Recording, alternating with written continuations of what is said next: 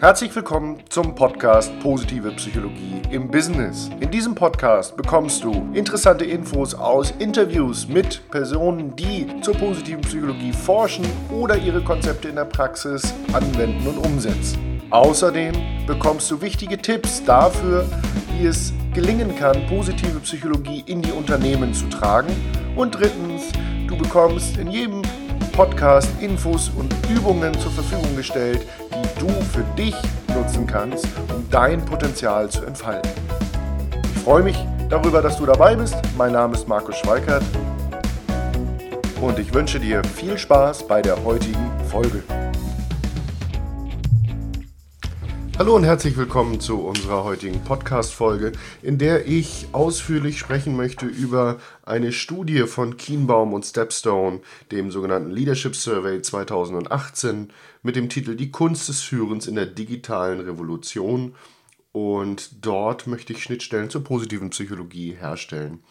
Die Studie ähm, ist erschienen ähm, in Unterstützung der Managementberatung Kienbaum und der Online-Jobplattform Stepstone.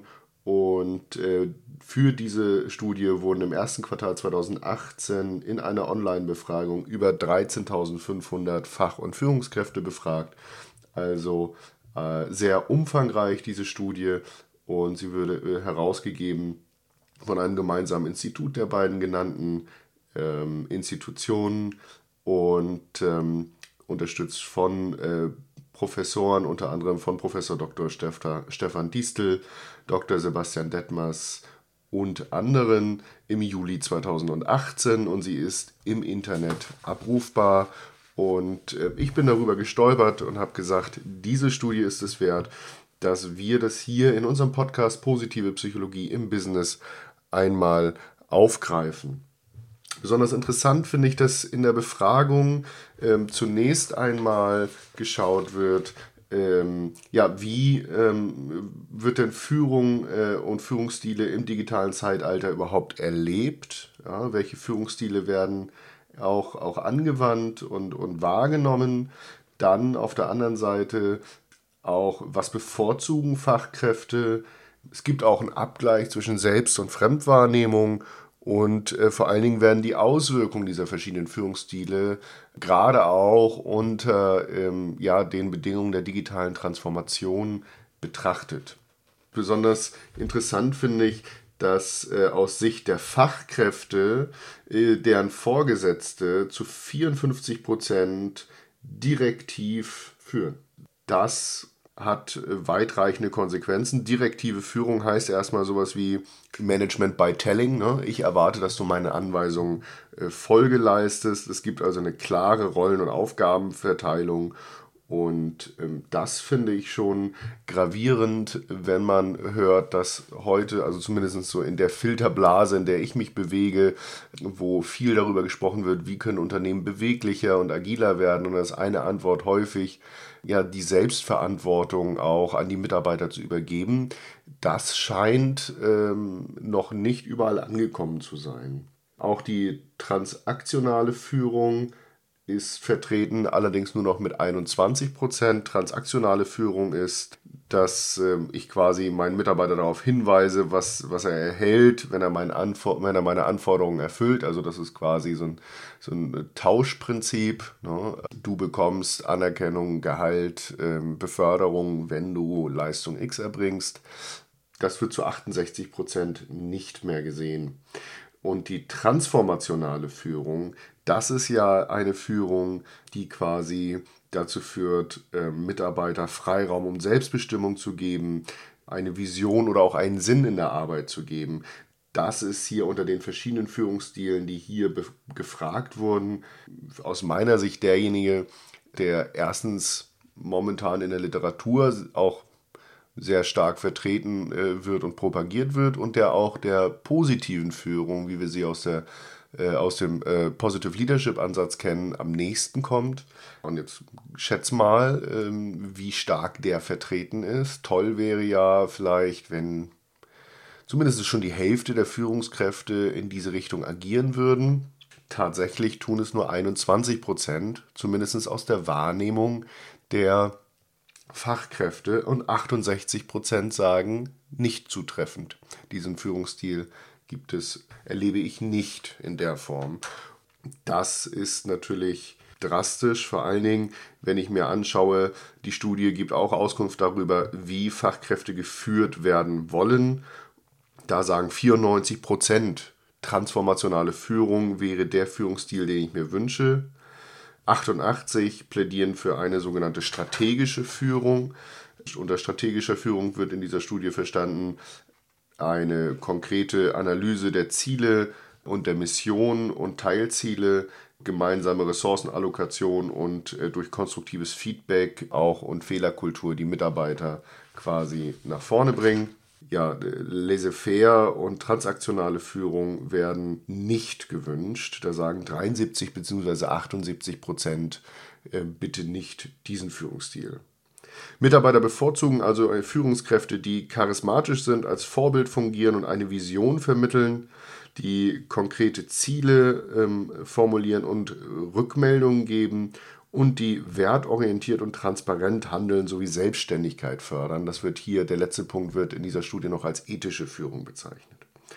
Und was wollen Mitarbeiter nicht? Mitarbeiter wollen keine Führungskraft, die die Arbeitsleistung und die Mitarbeiter permanent kontrolliert oder durch Belohnung Bestrafung reguliert. Und äh, Mitarbeiter wollen keine Führungskraft, die es vermeidet, selber Entscheidungen zu treffen und mit allem einverstanden ist. Also laissez-faire ist nicht, ähm, ist nicht so sehr anerkannt an der Stelle.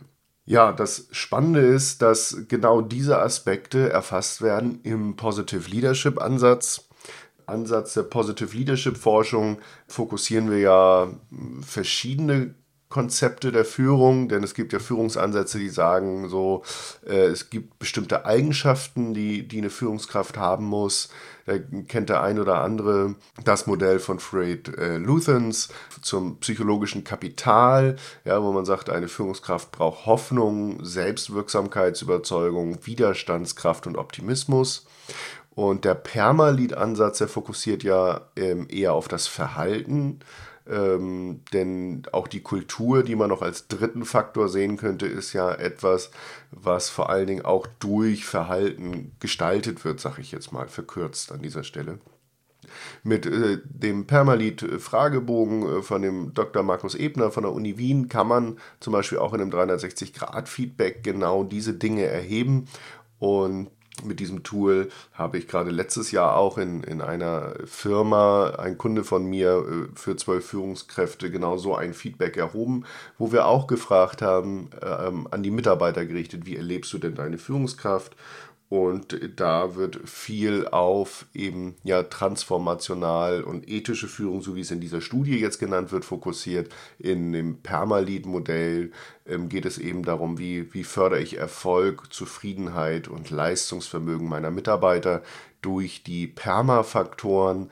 Ähm, das ist angelehnt an das Perma-Modell aus der positiven Psychologie, das du bestimmt kennst und ansonsten bei Martin Seligman nachlesen kannst. Genau. Spannend ist noch, dass in dieser Studie zusammenfassend beschrieben wird, die im Mittelpunkt des Austausches mit den Mitarbeitern sollte die Unternehmenskultur stehen, weil diese Kultur eben eine ja, umfassendere Bedeutung für den Erfolg gewinnt, gerade auch im Zuge der digitalen Transformation.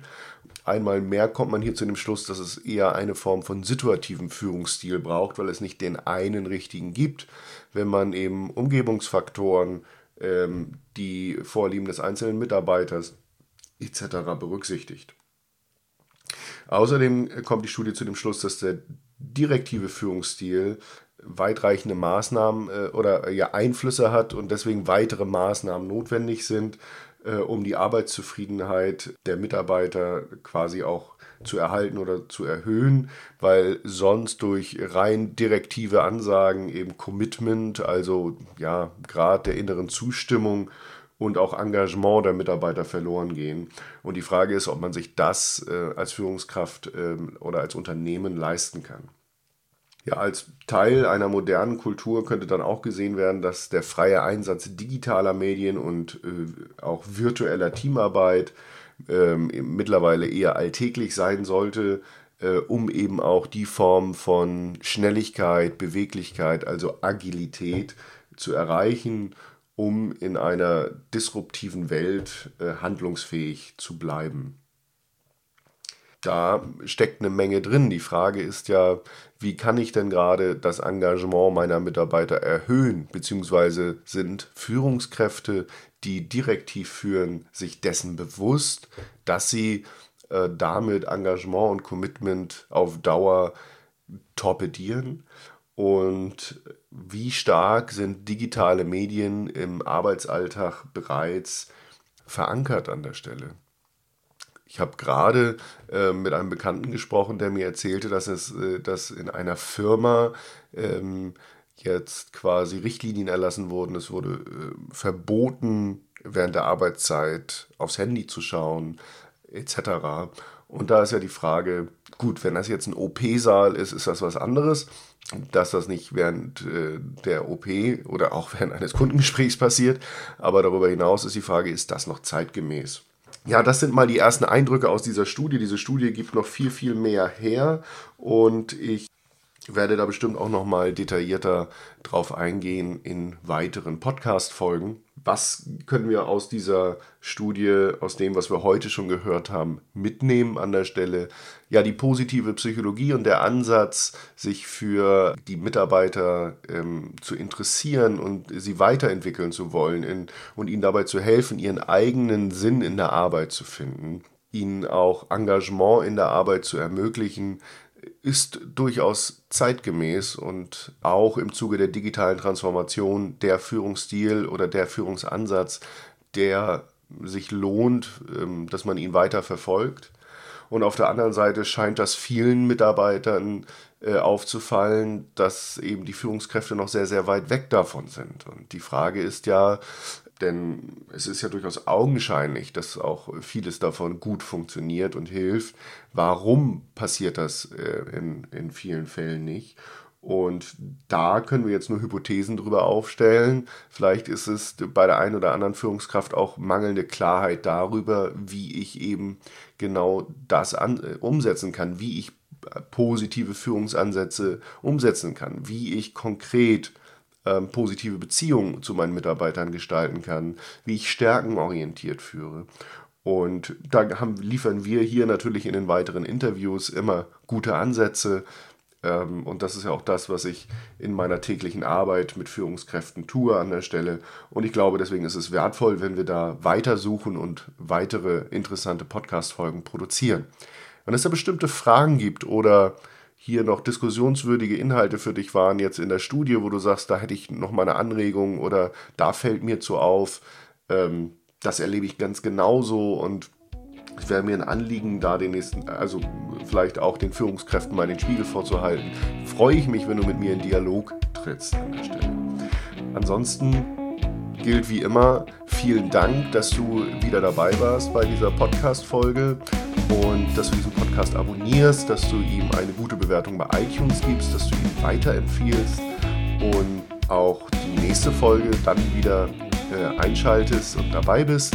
Bis dahin wünsche ich dir alles Gute und eine gute Zeit. Dein Markus Schweigert.